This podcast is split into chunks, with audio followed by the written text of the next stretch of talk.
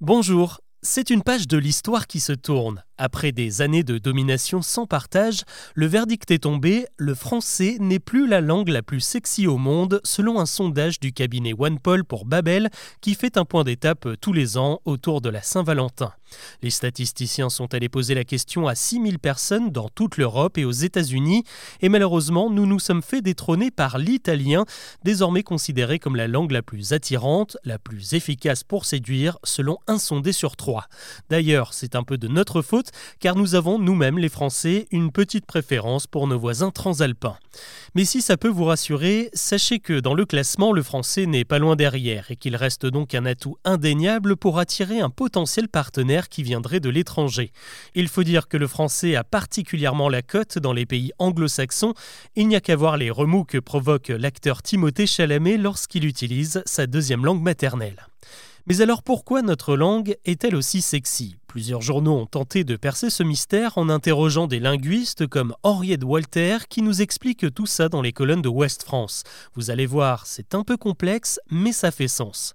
Selon elle, le français a l'avantage d'être une langue qui ne possède pas d'accent tonique. Nous avons des accents écrits, mais même s'ils ne sont pas prononcés, on parvient quand même à comprendre le sens des mots.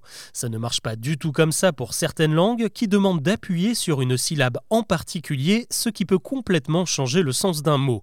Exemple en italien, si vous dites capitano ou capitano ou capitano, eh bien ça ne veut pas dire la même chose. On a donc deux écoles qui s'affrontent. D'un côté, celle des langues comme l'italien ou l'espagnol qui ont une musicalité naturelle qui peut plaire à certains. Et de l'autre, il y a l'école française ou même basque où l'accentuation tonique d'une syllabe va plutôt traduire une émotion. Si je vous dis c'est impossible, je ne mets pas la même intention que si je vous dis c'est impossible.